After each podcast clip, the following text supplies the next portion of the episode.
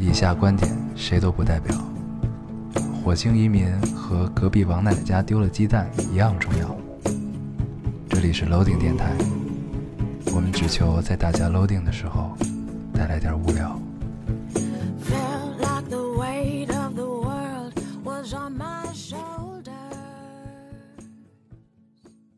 大家好，这里是 Loading Radio，我是烟。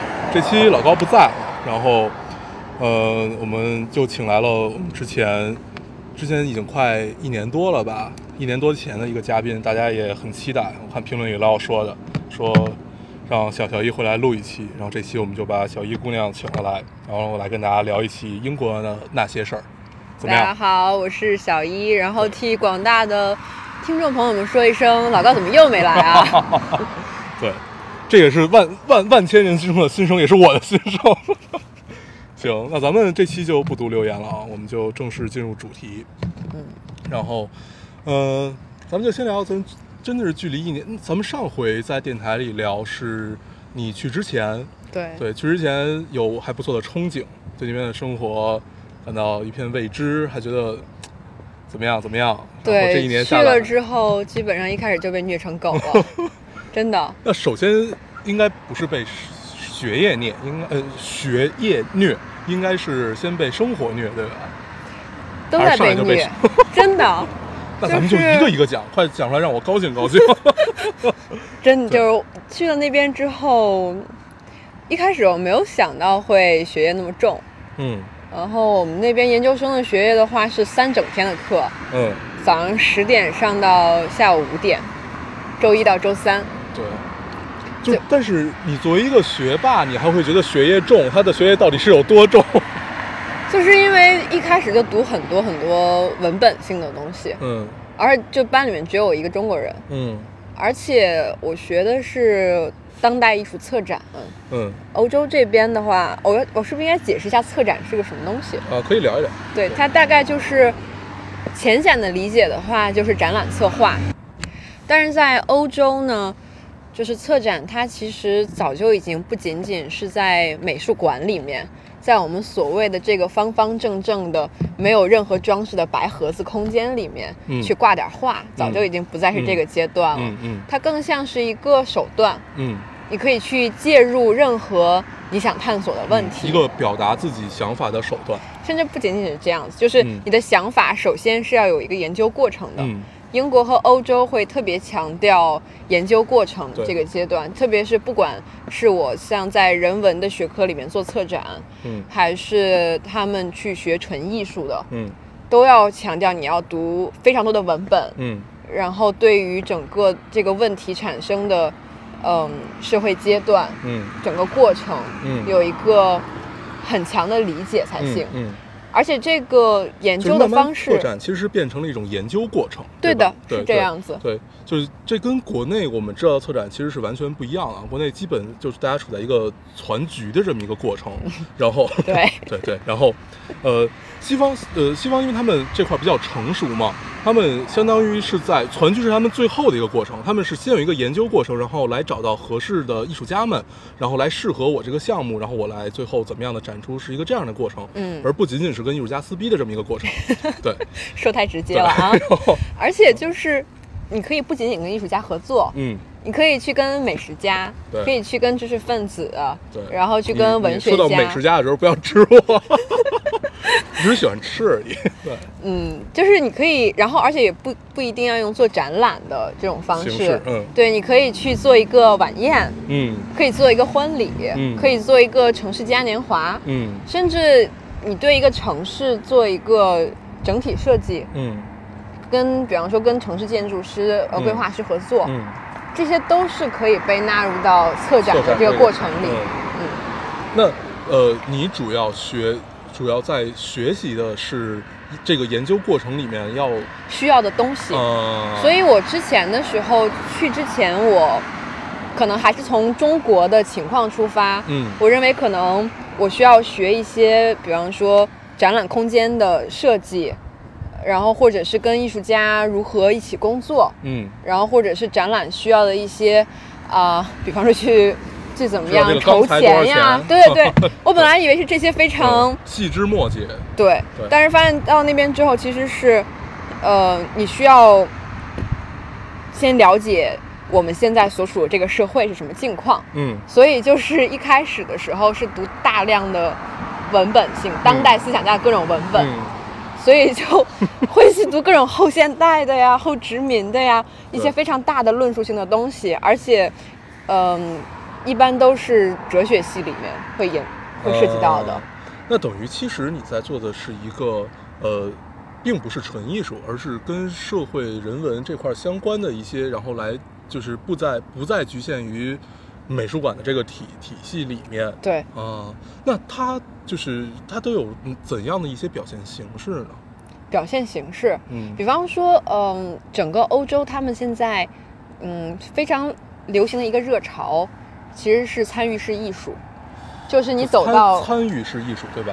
对，就是你嗯美，呃，从美术馆的空间里面走出去，嗯。然后到社区中间，嗯。和人们发生关系，嗯。让人们去参与到你的艺术创建过程里面。嗯，当然，这个概念其实已经发展很久了，就是九十年代时候就已经提出来了。我。记得九十年代有一个摄影师是嗯，到了一个特别贫穷的村庄，嗯。就通常摄影师的做法都是去记录嘛，对。他是直接把这些相机就嗯分发给这个村庄的人们，嗯然后他们就你看什么拍什么，然后最后做成一个展览。对，现在这，这已经就是类似于这样参与式的项目，对吧？对这种嗯。影像记录的方法已经非常常见了，对对对。而且应用于很多的这种影像发生的项目里面。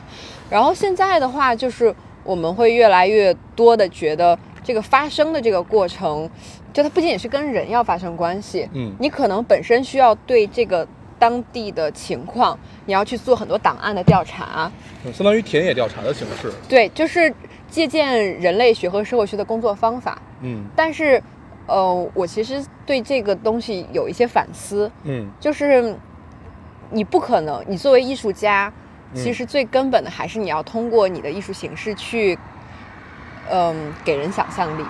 嗯，就是现在很多的作品，包括中国的一些艺术项目，我觉得就是太把自己当成人类学家了，嗯。而且还没有人类学家工作严谨，嗯。只是去把自己接触到的社会现实非常赤裸的、不带加工的展现出来。我好像知道你说的是谁。对，对，基本呃，反正从我这个浅显的理解看来啊，我觉得呃，艺术至少至少你要趋同于两个方向，一个就是认同感，就是所谓的大家引起共鸣，然后还有一个就是思考感，也就是说你能引起一个新的角度，你有了一个新的角度，提供大家去观看也好，去感受也好，至少它是一个新的角度，之前大家没有去做过或者没有去深究的，然后你能引起这两个方面任何一个。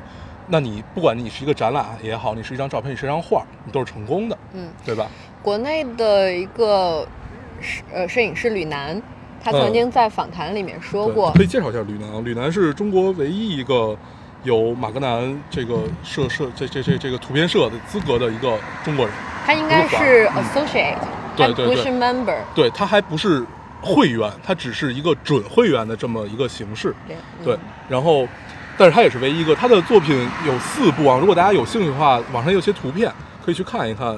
四部是《精神病院》是一部，然后西西藏那个是一部，呃，西藏是拍的四季，对四季，然后然缅缅后天主北监狱，教徒对天主教徒和呃天天主教徒和缅北监狱，对缅北监狱就是缅甸北边的监狱，对，然后嗯然后缅北监狱就是好像是这四部的话，最近要出第二版了，而且是经过重新校色的，对对我听大家可以去看一下对可以。去看一下。然后嗯喜欢的就他其实他的纪实是最完完全不具有人文关怀的一种纪实风格，反正是我特别喜欢的一种纪实，就是你觉不要得没有人文关怀吗？我倒觉得真的没有什么，我觉得就挺赤裸的，就打打在你眼前面，然后不不去描写任何，因为它没有什么太多的阐释嘛，而且我觉得是这样子，它不是我们常见的那种纪实摄影的消费苦难对类型，对而是它是真的去去很真诚的面对他所处的境况，而且嗯是在人们的苦难里面，他重新去找到人的尊严，对，这是让我觉得对，因为最难得的地方。即使很容易就会做成一种消费苦难的这么一个形式。什么叫消费苦难？我之前看过一张照片，是一个展览现场，我想咱俩应该聊过这件事儿，是一个展展展览现场的照片。这个照片上是什么呢？是这个摄影师在一个矿难，呃，拍的一些就是矿难之后这些人是怎么生活的一个照片。然后其实跟以前的生活也没有什么区别。然后这些照片展出来之后，大家在呃画廊里是拿着红酒。拿着高脚杯去欣赏这种东西，当时那一幕就会反差很大。当然，这张这张照片出来的时候，不不是以这种形式，嗯就是不不是以告诉你这是在消费古代形式，它只是一张呃展览的现场照片而已，的就是对媒体报道传。对，但是我觉得恰恰是这张照片是可以记录史册的一张照片，就非常有意思。那个反差和讽刺。对对，但我刚才提到吕楠的情况是，我觉得他说的一句话很对，就是，呃，其实邱志杰老师就是国内嗯。原来在中国美院，现在已经调到央美的一位嗯老师，他曾经说过列过一个中美院学生创作的类似于七宗罪啊，还是嗯。十种情况，就嗯。其中有一个就是无病呻吟，嗯然后雨楠老师也说过，就是真正的好的艺术，不论你当代不当代，嗯，都是要解决问题，而不是表达自我。对，所以就是我会觉得，不管你是艺术家也好，还是今天你是策展人，还是研究者也好，嗯。任何一种身份其实并不重要，嗯，而是你找到你要想处理的重要，对对你自己、对这个社会或者对整个人类来说都重要的问题，嗯，对，去找到合适方式去切入它。过了表态的那个阶段了，嗯就是因为就本来中国在这方面起步就比较晚嘛，然后大概是八九十年代的时候，我们都处在一个表态的时代，不管是诗人啊、艺术家也好，大家都在表态。然后你慢慢走到今天，发现你没有态可表了，就你再表态就已经很 low 了。而且我觉得，其实生活在中国的工作者们有一个幸运点，嗯就是中国在今天可能是世界上问题最多的地方之一。对，所以因为它很混乱，就之前之前跟那个之前有一期跟司马我们也聊过，就是不管是在艺术行这行也好，还是在其实每一行都是，因为它足够混乱，然后你就有机会出头。不管你是枭雄也好，英雄也罢，但是你是有机会出头的。然后不管你能留下来多久，但是至少你出过头，是处在这样这样的一个阶段当中。嗯，有很多问题值得去工作。对，然后咱们聊点好玩的啊，我觉得这样这样这样这样这样聊聊聊一期的话，我们可以做一个深度访谈的节目了就。有点好玩，你到咱们是从哪开始聊的？从你我们聊到去英国之后我受虐的过程。对，嗯然后抛开学业不谈啊，抛开学业不谈，然后咱们聊聊生活上的琐事吧。嗯，怎么样我去了英国之后，就是呃，当然会有朋友带我去，就是衣食住行，给我介绍各种情况。嗯。然后我觉得最让我觉得有意思的部分，也最能体现英国是一个什么样的社会的部分，是它有三种超有有三个最常见的超市，嗯，然后这三个超市呢是分阶级的，分阶级的，对，嗯。就是可能中上层阶级喜欢去贵一点的那个超市，然后它东西也会好一点，嗯叫 Waitress，嗯呃 Waitrose，对，嗯然后哎中间的那个超市叫对叫 Sainsbury，嗯，然后哎最最便宜那个超市叫什么来着？就你没去过对吧？不，就是因为这三个超市都在我家附近，哦然后但是那个 Sainsbury 是最大的，嗯，所以我每次都去 Sainsbury 买。所以他们是相当于呃中产阶级是最多的嘛？还是一般中产阶级都会去最贵那个超市？我觉得不一定，有很多时候是是这样子的。你去别人家做客的时候，嗯，你你因为要去买点水果啊，带过哦去之类的。然。后对对对，然后我会有时候我就会去呃去一个长辈家里啊买，对对对对对。哦对然后自己家的话，平常各种大采购的话，对，都都去下面一点。的 对，我觉得这个是特别正常的，啊，这是特别正常的一种行为。就只不过中国超市在一个超市你可以全把这些事儿办到而已。对嗯，就其实它东西是。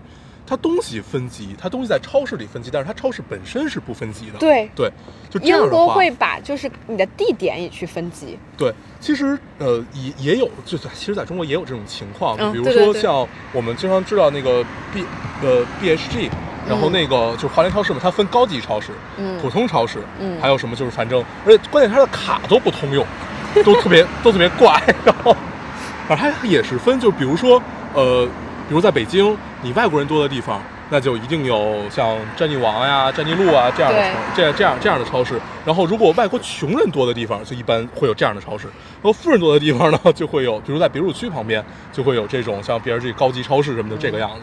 对，其实呃，在连菜市场都分级呢。对对对，在潜移默化中都是分的。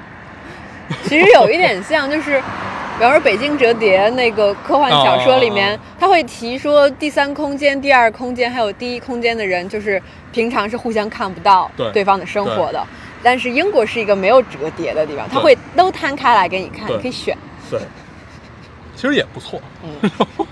所以那赤裸裸的给你展现出来。你觉得来。他这种呃所谓的等级制啊，是他们社会里自带的，就是从骨子里就散发出来这一种等级森严的这么一种制度，还是呃一种为了让大家生活的更舒服？我觉得听众里面肯定有比我对英国更熟悉的，嗯，然后我可以当然也可以给我们做一些反馈。对对对，就是，嗯，拿我和我男朋友就是对英国的感受做个对比的话，嗯。我之前没有在国外很长时间待过，嗯。特别也没有在美国待过。嗯我对英国之后一开始的时候，觉得人和人之间很客气，对嗯。人真的都很好，嗯。呃。而且我也慢慢习惯了，就是对方真的会为你考虑很多，嗯就会你就觉得他们的那种，嗯、可能是礼节性的谦卑，嗯或者礼节性的为你考虑，嗯。但我会真的觉得这样会，嗯、很好的保护对双方，嗯。嗯，就大家都很客气，对，对，然后就你，私家主义 然后我男朋友就会觉得这样很累，舒服。对，因为他是在美国待过很长时间，呃，他就会觉得英国人怎么都这么累呢？嗯对，那是挺累的。我特别喜特别喜欢像纽约、北京，嗯或者东京这样的城市，嗯就大家都很冷漠。直接是吗？对，不是，就大家冷漠到什么地步？我不用跟你笑，我们迎迎面走过，不用冲你点头，然后我们就各自冷漠的对待对方就可以，就谁也不要理谁。我特别喜欢这样的城市，就就是你，如果你一天当中有很多次这种冲人点头啊，冲人笑，就会笑僵。嗯，我在哪儿笑僵过呀？在拉萨笑僵过。拉萨不是你很喜欢的城市吗？对对对，不不，这种是是不太一样的。嗯，这是分两点，第一点是我小时候就是年轻一点的时候就特别喜欢这种，呃，就特别远，然后特别高昂的这种城市，然后就一定要有一个特别鲜明的这么一个点，然后等慢慢你长大了，我就慢慢的特别喜欢这种人人类文明高度发达的地方，嗯就大家之间都很冷漠，就自己干自己的。然后不是说哪种好哪种不好，只不过是哪种更适合你。那有人就就天天生就是就很就很会交际，那他肯定你你去意大利比较合适，对吧？就是你把意大利人，我好多次提过说把意大利人手绑上不会说话，是一样的。那有人就适合意大利、西班牙这种城市，那有的人就呃不是这种国家，有有有的人就适合像像我这样的适合北京啊、纽纽纽约啊、东京这种城市。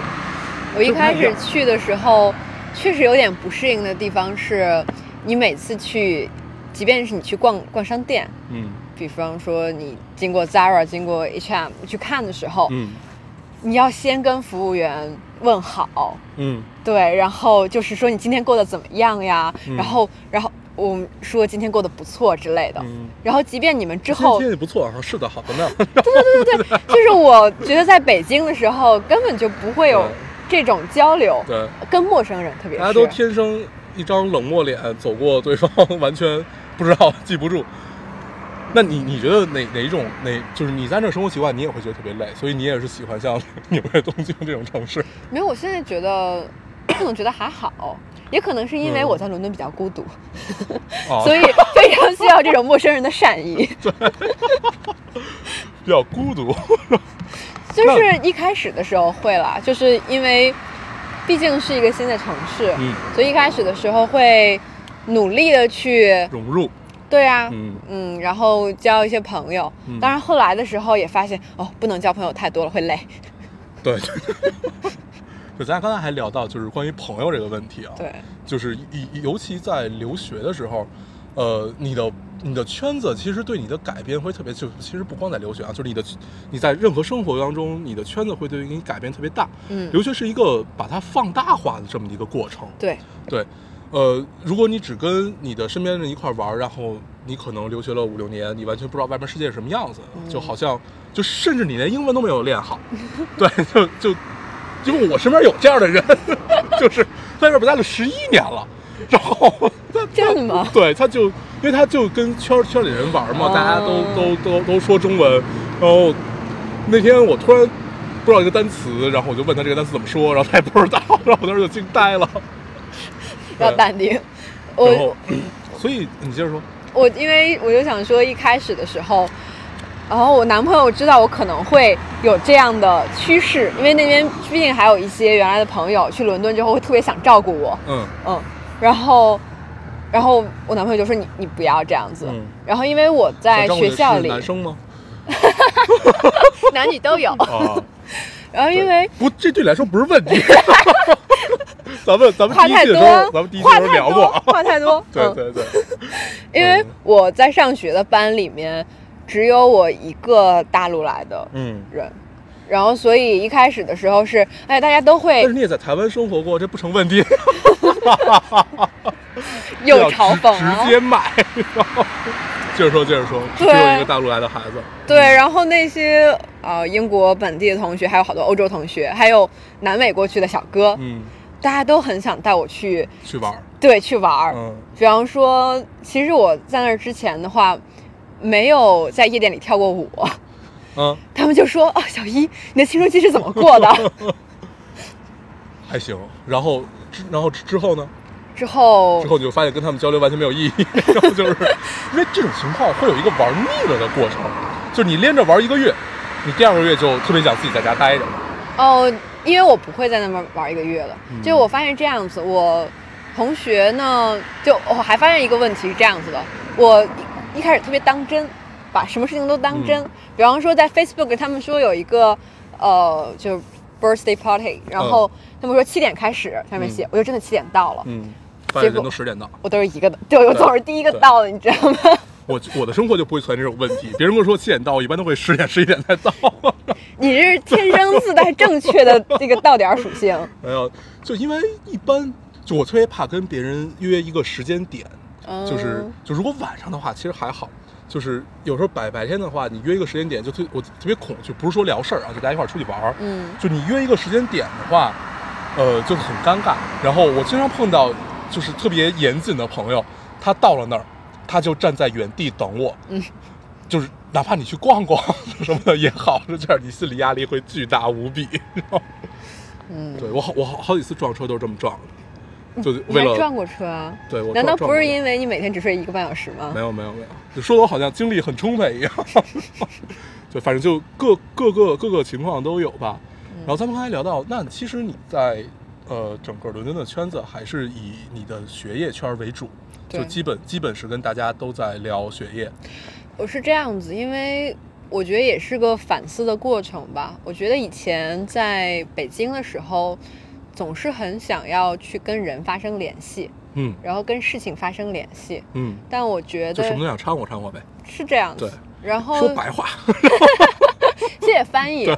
嗯，然后我觉得这其实是个很自我消耗的过程。嗯，对，然后需要其实需要蛮多向内的时间的。我嗯觉得在伦敦大概是这个样子。对，我就一开始给自己定的去之前定的目标是不要掺和太多事儿。嗯嗯，所以我真的大概有，就是除了在最后的十两个月里面做了在自己阳台上做了一个小项目之外，嗯之前的时间里基本上都是我要补课、要看书，嗯，然后就是对学霸的日常呗。是的，嗯，所以到最后我们中间有一个中期考试，嗯。研究生有个中期考试，就是很难得的是，我们老师说啊，你真的是这个班里可能最认真的，可能嗯最后嗯也是、考的最好的，啊差不多吧，不要这么对，直白。不，这个你的学学霸属性，咱们在之前节目已经聊过了，啊，就这会儿不再多说了，再多说好像特别显摆一样，要不你再显摆一遍？但是真的就这年自己过得是挺虐的，觉得，嗯，就是其实要比你在北北大的生活更更要压力大特别多，啊嗯，那有高考辛苦？呃要比高考辛苦。我靠，你是从山东考到北大的，还要比高考辛苦 不不不不，我是高考移民，哦我是从天津考的。你怎么这样？这个这样，我要是我我早就这样的一个 这样的一个事儿啊？你不知道是吧？我要是真是从山东考上来的，嗯。肯定心理疾患比现在大多了。嗯。嗯，我之前，嗯、高一的时候从天津回过山东，哦然后当时去找我朋友，在那个我们当地的高中，然后呢，我就站在教室的后门等他下晚自习，然后发现了就是教室的黑板两边儿就嗯。各挂着一行字，嗯，呃，就和考不上对就去死。就和对联差不多。哦上联是“你想考上大学吗”，嗯，下联是“你想考上什么样的大学”。这是从高一的时候，他他有中间的那个，中间的那个不知道精忠报国吗？嗯但是就是压力特别大，然后包括我后来跟一些就是我原来初中的好朋友在当地高中升学，嗯整个高中对他们来说都是一个特别阴暗的记忆，嗯特别是在那种很巨大的高考压力情况下，很多时候班主任也会非常的紧张。残酷，甚至是啊，比方说可能到最后的时候，他就可能只会顾及个人，对，嗯或者是只能顾前百前二十名。嗯然后后面的话就说你们最好不要影响别人学习，你们也可以回家之类的。嗯，这种事情，当你被放弃的时候，真的是感觉太糟了。对，哦，就这就是被放弃，是啊，这就是彻底的被放弃。嗯，嗯。所以呃其实也是我到了英国之后，我会发现，就不管是什么样的人，嗯。可能他们自己有这样那样的缺点啊，嗯。或者是你可能会觉得他们有时候哎怎么这么轻松啊？就他们真的把学习当成了一件很快乐和单纯的事情，嗯。想要实完成自我实现，嗯。是我很羡慕他们的一个地方。嗯。嗯，这，就是他们把学习当成了一种，呃，就是我是在补充自己，而没有什么特别的诉求。没有功利，很功利性的诉求。对。嗯。对，没有什么很功利性的诉求。嗯。那这样的话，其实就活得特别踏实，嗯，也很坦然。对，就是从容。呃我们今天还聊到很多这个有关从容的话题。嗯嗯，我是嗯，为什么对从容这件事情很感触，特别是身体状态上的从容很嗯感触，是因为呃周末的时候在北京七九八那个歌德学院看了一场，应该叫罗杰·什么呀拜伦。不是不是 Robert Barry，是那个不是在央美，是在歌德学院。然后他们有一个呃，北京有呃一个叫生活剧场，是在草场嗯。地的那个文慧老师办的。嗯。他最近做了一个新的叫就生活剧场的一个作品，嗯。叫做《红》，嗯。是以红色娘子军这个样板戏为线索，嗯。去探究身体上的记忆。嗯。然后就说到在那个呃样板戏的时候，人们其实对于身体是有非常非常多的束缚，嗯，还有就是规定的。对，嗯，我小时候学过一阵子舞蹈，嗯。然后他就呃这个戏里面就有一阵子说，在这个红在呃红色娘子军这个戏的排演过程里面，嗯。涉及到的一些身体方面的规定，比方说这个舞台呢，它按照三百六十度分了八个点，嗯。然后在跳舞的时候，你就要从，比方说，看从三号呃三号方向看到八号方向，啪这么一转头，嗯。然后但是，呃，到当代舞的这个情况的时候，就是舞台上就不只有八个点了，它是舞台上有无数个点，就像空气中的灰尘一样，嗯。你的身体就没有再那么僵硬了，嗯就你的目光、你的思绪就没有那么需要去追随那个既有的规定，对，嗯。这属于其实，呃，我我我觉得倒不是说哪个好哪个不好啊，我觉得嗯是一个给你画了一个圈儿，嗯然后慢慢人类学会了去突破一个圈子的这么一个过程。嗯对，就是就就像那会儿我们聊自由一样嘛，就是没有彻底的自由，自由就是你突破圈子的那一刹那的感受。然后，但是可悲的就在于你突破了一个圈子，你如果再往前走的话，你会发现一个更大的圈子，就像东邪西毒里说的一样，翻过那座山是什么？还他妈是山。对，当然王家卫不是这么说的，就是类类似于这个样子。所以我们一生都在不断的去突破自己的那个圈子，我们追寻的是一种，呃，心理上的自由。就在极致上的自由是没有的，嗯包括像现代舞或者什么样的来说的话，它对肢体也是有要求的，要求你足够软也好，要求你足够能表达自己也好，但是它慢慢要求的是人变成了人，就要求你还原于人本身，你变得你本来就是一种很有灵性的动物，然后把你还原到你的灵本身，就还原你的精神，你的身体是随着你的精神在动的，对，它是这样的过就是程，嗯。你会意识到，其实，在你身上有很多你意识不到的枷锁和束缚，对你要对他们有所察觉，有所反省，然后再去刨除他们。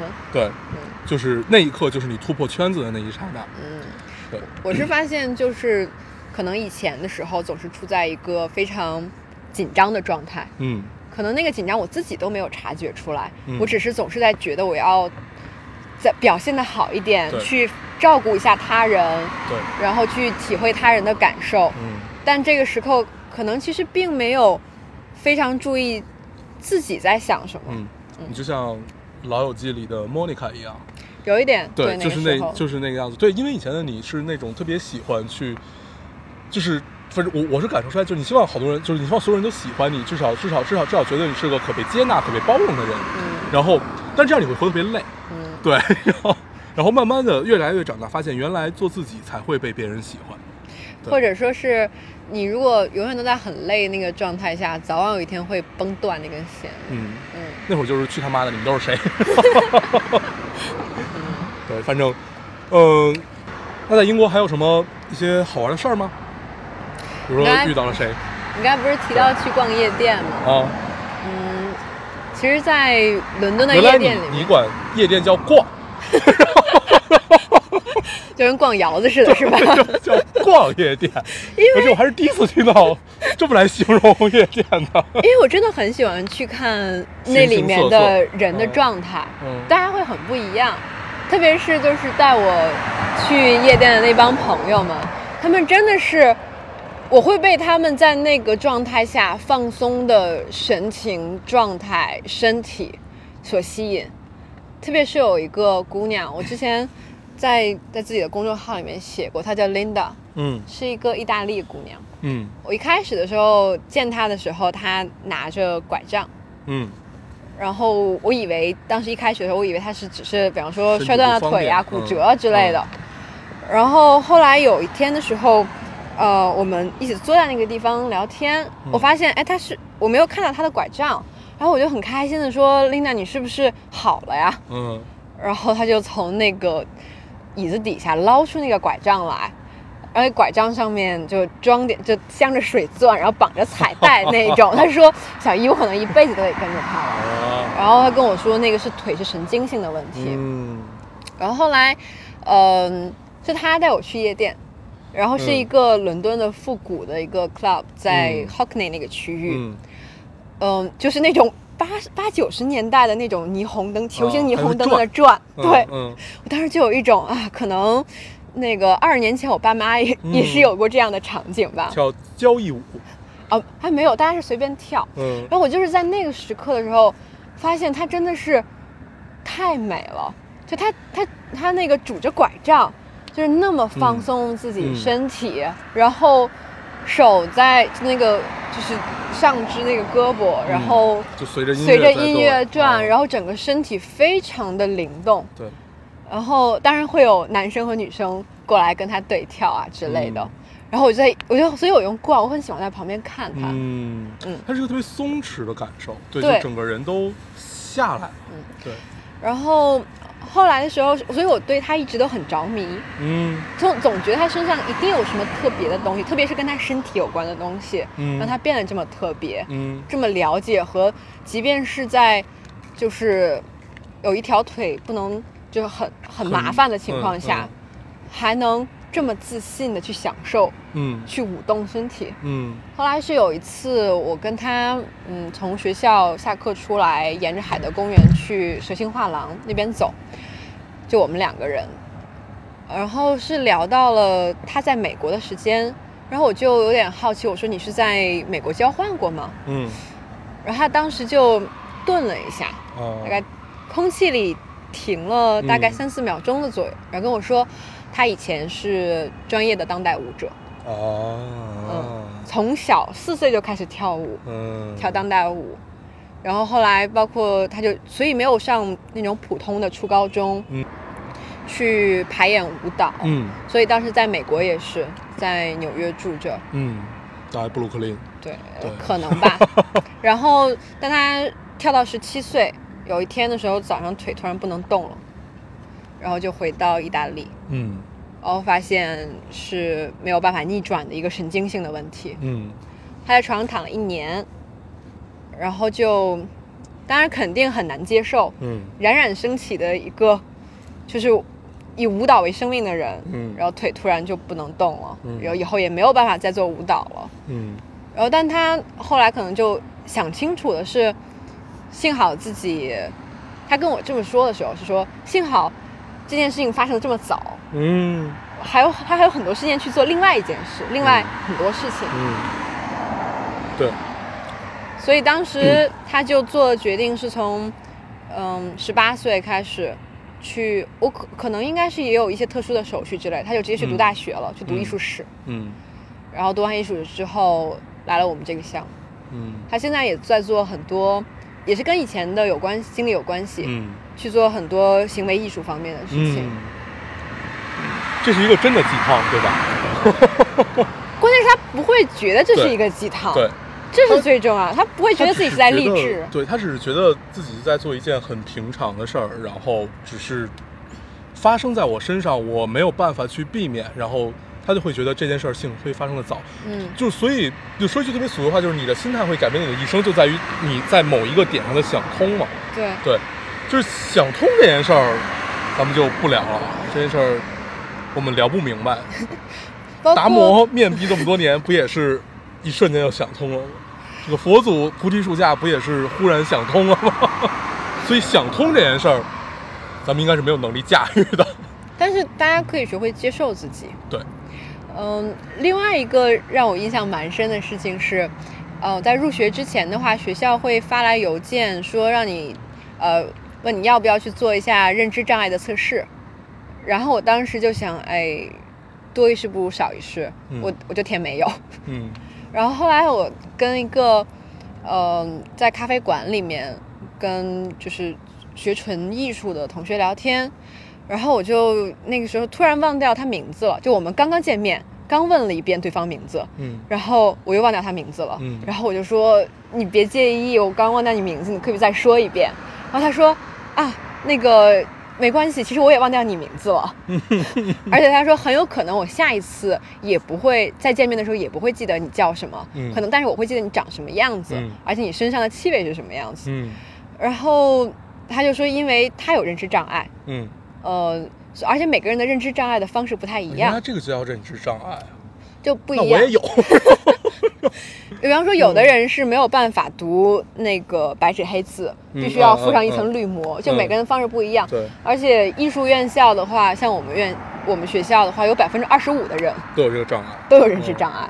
对，对，那这么聊起来，我认知障碍好严重，我永远记不住数数字，然后然后我也很难记得住别人的名字，就是就就我印象特别深的是，我上了高中三年，我一直都不知道前三排的孩子们叫什么，真的吗？对，就基本都不太知道，就我我知道他是谁，嗯，我有的时候能叫得出来，有的时候就叫不出来。然后，但是老师的名字我记得。然后，然后反正有很多次这种情况，哦，原来这个就叫认知障碍啊！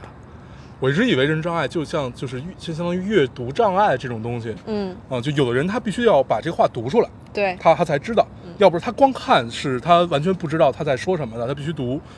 我一直以为只有在阅读上有这种障碍，每个人都不一样，而且其实哦你很，每个人都或多或少有一些其实。对然后关键是你可以用这个来申请晚交作业，啊，是吗？对，所以大家其实后来都去说我要去鉴定一下，我有这个。哎，这是一个特别人性化的过程啊！就和高考加分儿差不多，我觉 对啊得。嗯，可以晚交作业，真是太重要的一件事儿了。嗯行，那等于就是遇到这个，咱们说回来这个舞者啊，嗯，等于他对你的改变是促使你的一种成长，就是这种成长是让你想明白、接受自己是最重要的。还有很多人嗯都是这样子，就是我会觉得整个我的同学，他们整体的状态都非常松弛，嗯很自在，嗯，这是让我整个变化最大的一个原因。对，这跟国籍有关系。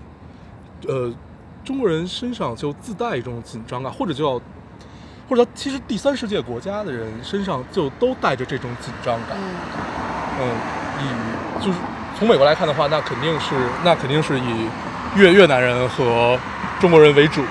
然后其实他们就是我们身上都带着这样的特别严重的紧张感，但是我们会获得成功。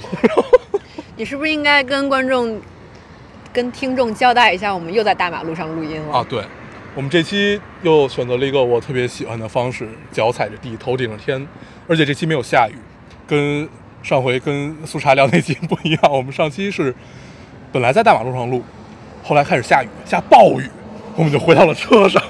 是北京暴雨那天吗？，不那个是好好几年前了，哦北京年年都有暴雨，就年年都有雨特别大的时候。嗯但是这两年好像也不知道为什么就特特别大。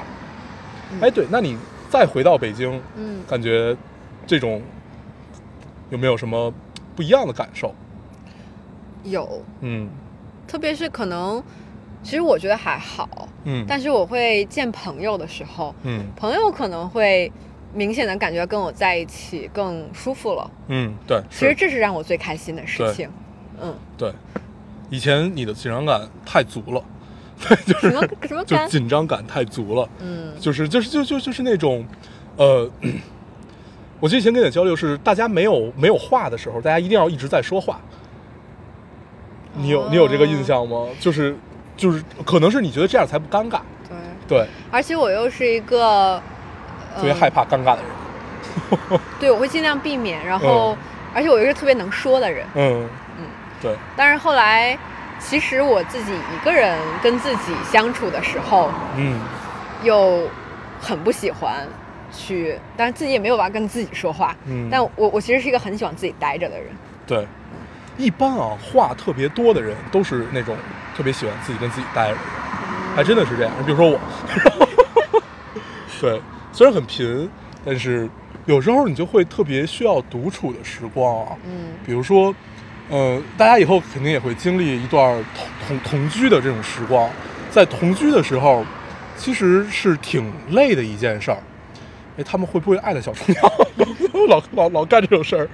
对，就就稍微聊一聊，就你会经常有自己出门买杯咖啡的时间，让你就会很享受一个自己独处的时光。还有就是等你的，呃，就比如说等你的对方睡了的时候，然后你会有一段属于自己的时间，然后这个时间你干什么都行，但是我通常都选择什么都不干，我就在那儿坐着，对，就这种感受就特别好。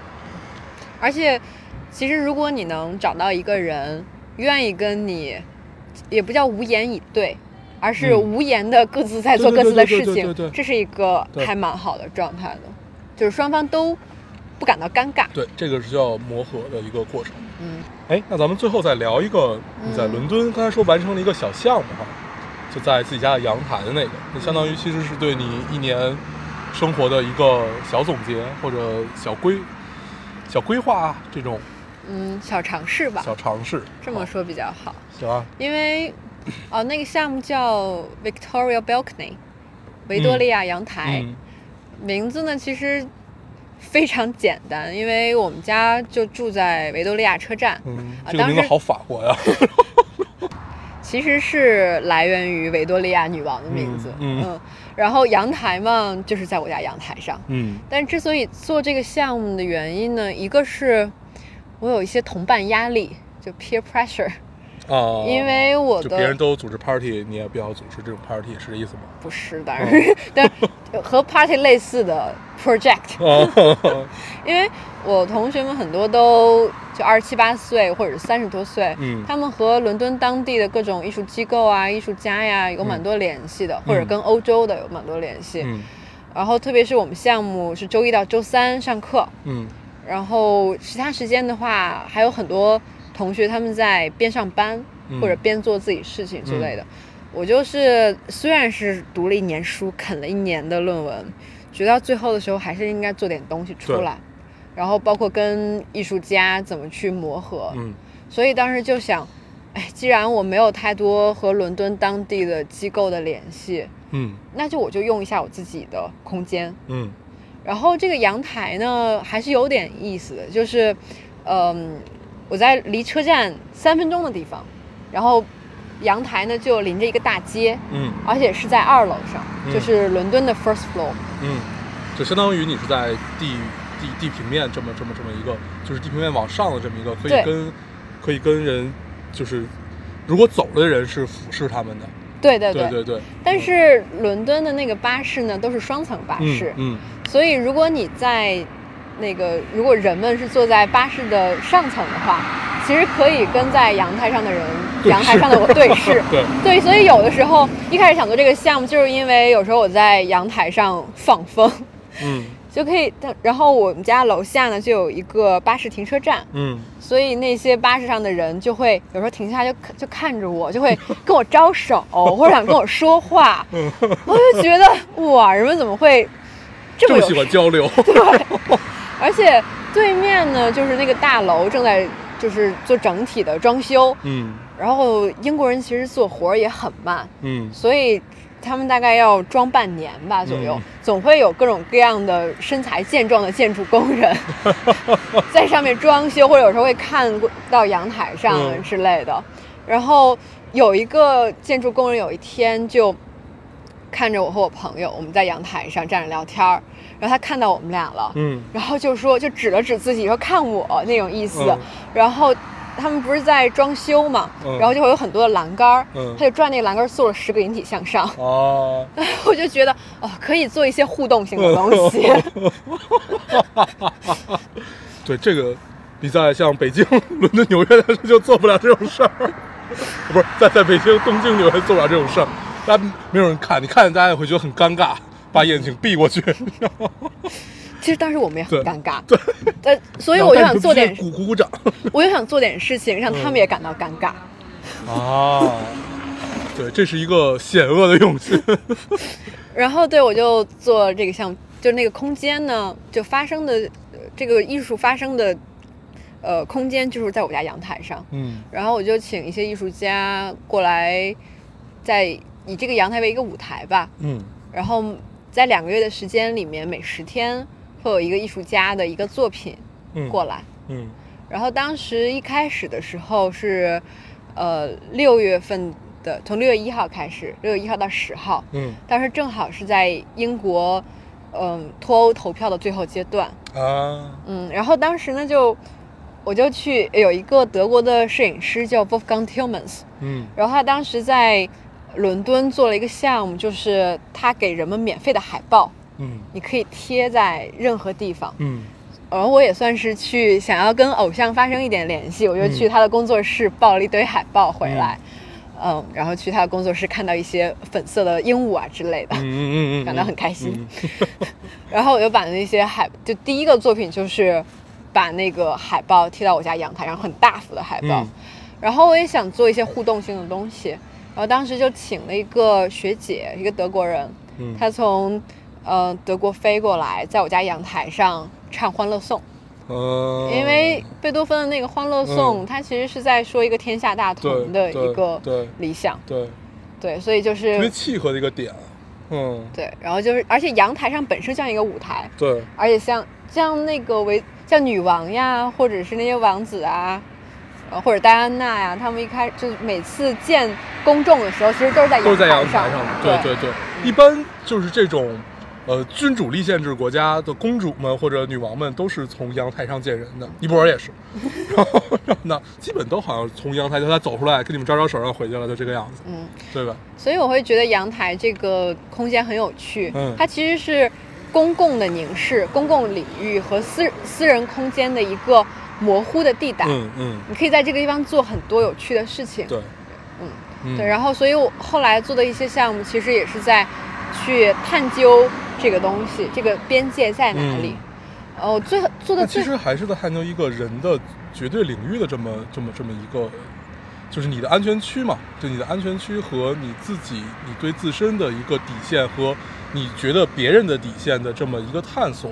差不多，而且嗯。我们这个时代的一个嗯很重要的条件就是大家都在展示自己，其实，对，而且总是在把像直播啊这些嗯。方式，其实都是在把你自己私人领域里的一个私人的状态嗯，变成了一个秀场。对，变成一个可观赏的东西。对，嗯。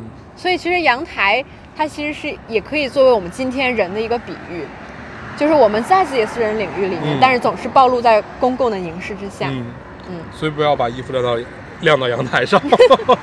这个其实就是就是一个挺有趣的一个边界，我们愿意把自己的贴身衣物晾到阳台上供别人观赏。就如果大家有呃有兴趣的话，可以去看一看这些啊，还是挺好玩的。嗯，对，有一个理论家他就提出了一个叫做 balconism 嗯阳台主义的事情，嗯就是对我们今天呃人们处在一个这样一个总是在被观赏的情况下嗯。的状态，他用阳台做一个比喻。嗯。然后我做的最后一个项目，呃就是整个这个两个月的时间段里面做的最后一个作品吧，是跟一个摄影师合作，嗯。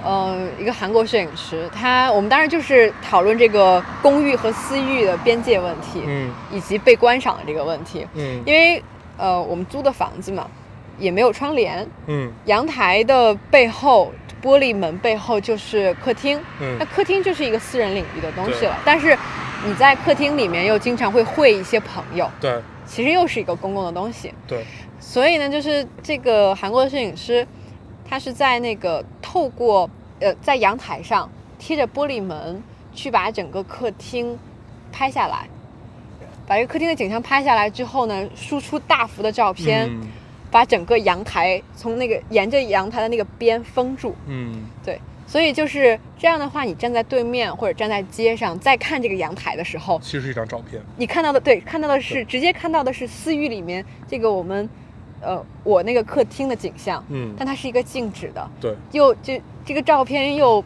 阻碍了你看到里面在真正发生什么。对，啊，这个是这这个是最最有趣的一个，就是你就在真和假和你和我之间的这个领域，嗯就是这个很模糊的一个状态里，然后做一些探索。我觉得这个可以继续往下做，就是在就以这个照片的一开始的话，这还是挺这还是挺有趣的。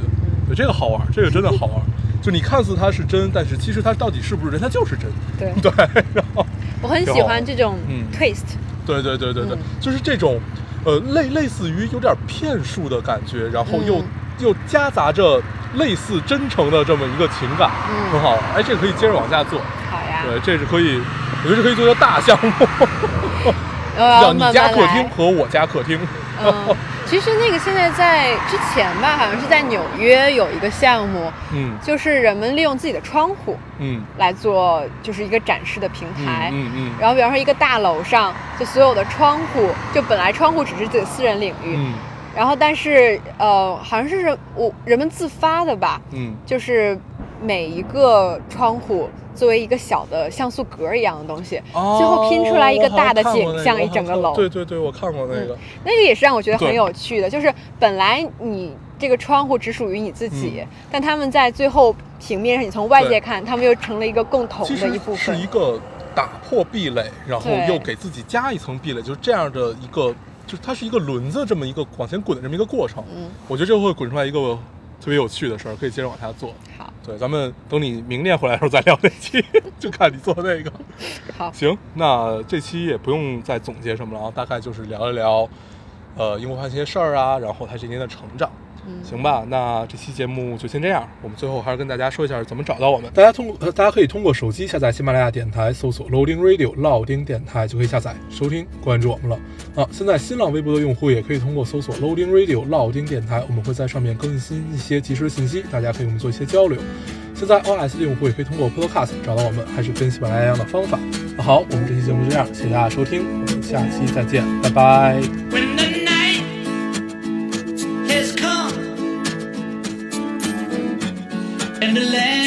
job and the moon.